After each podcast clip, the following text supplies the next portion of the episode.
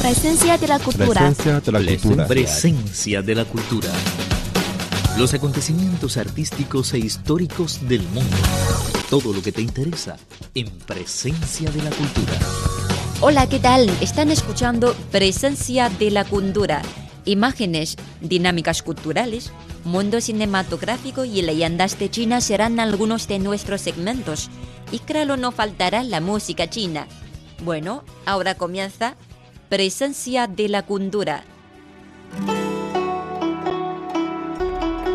Imágenes. Civilización china y cultura universal.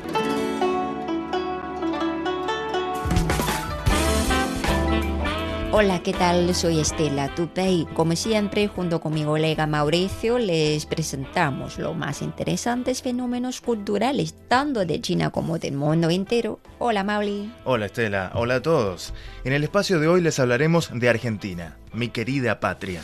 Según las últimas estadísticas, Argentina es el país en el que más se lee en América Latina. A nosotros, los argentinos, sí que nos gusta leer mucho. Como ha dicho Jorge Luis Borges, siempre imaginé que el paraíso sería algún tipo de biblioteca. Esta frase siempre se cita cuando la gente habla de libros, de lectura o de bibliotecas. El mundo de hoy está lleno de libros electrónicos gratuitos y las culturas caracterizadas por la rapidez. Por eso es que el proceso de distribución de libros en formato físico y las librerías se enfrentan a muchos desafíos, pero los argentinos mantienen su entusiasmo por los libros no digitales sino en papel. Estela, si tienes la oportunidad de viajar a Buenos Aires, capital de Argentina, podrás ver a muchos porteños leyendo libros en las cafeterías, en los parques o en el subte. En los días soleados del fin de semana se puede ver a mucha gente leyendo sus novelas favoritas al aire libre, disfrutando de la naturaleza y de los libros. Qué bueno, Mauri. Dicen que en Buenos Aires se puede encontrar por todas partes librerías muy características.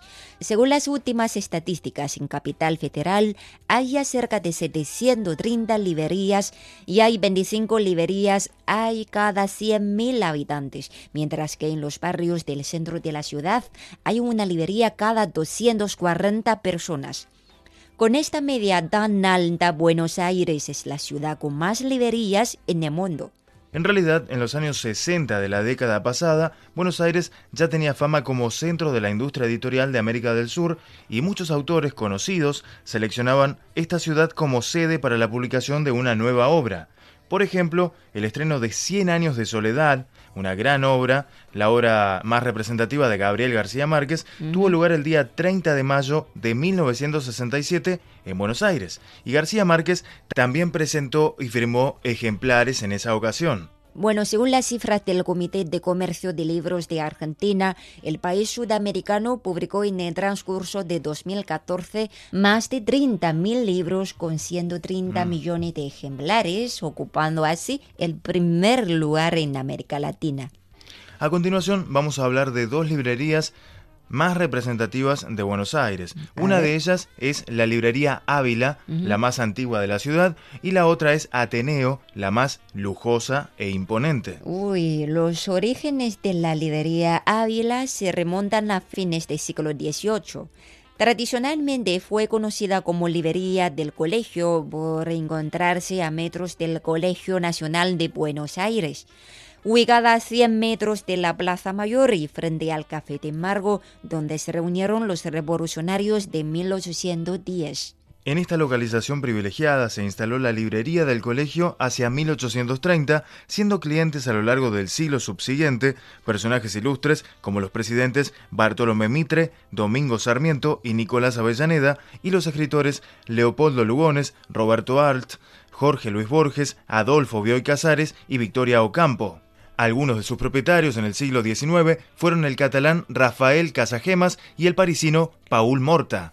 Miquel Ávila, anteriormente prioritario de la librería Fray Mocho, adquirió la librería del colegio en 1994 y le dio su nombre manteniendo el tradicional estilo de local y transformándolo en un sitio especializado en libros y revistas antiguos, ediciones de colección y rarezas históricas. Además, en el subsuelo funciona un café literario.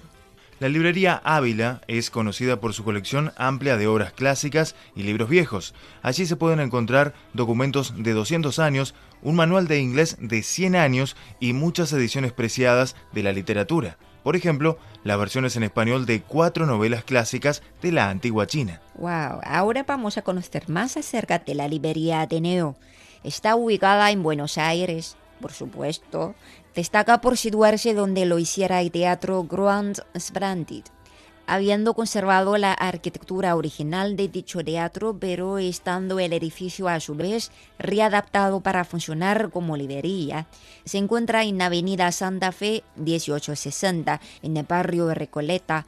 Fue elegida por el periódico británico El Guardia como la segunda librería más hermosa del mundo. En febrero de 2000, el grupo ILSA firmó un contrato de alquiler hasta 2010 e invirtió 3 millones de pesos en remodelaciones que estuvieron a cargo del estudio del arquitecto Fernando Manzone.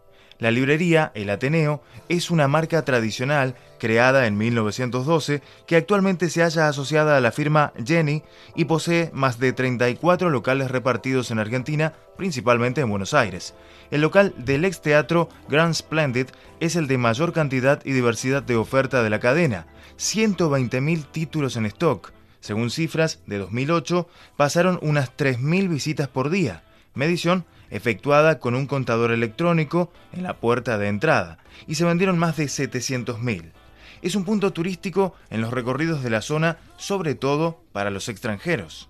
La librería actual mantuvo el esplendor del desaparecido cine teatro con la cúpula pintada, los balcones originales, la ornamentación intacta y hasta el telón de terciopelo.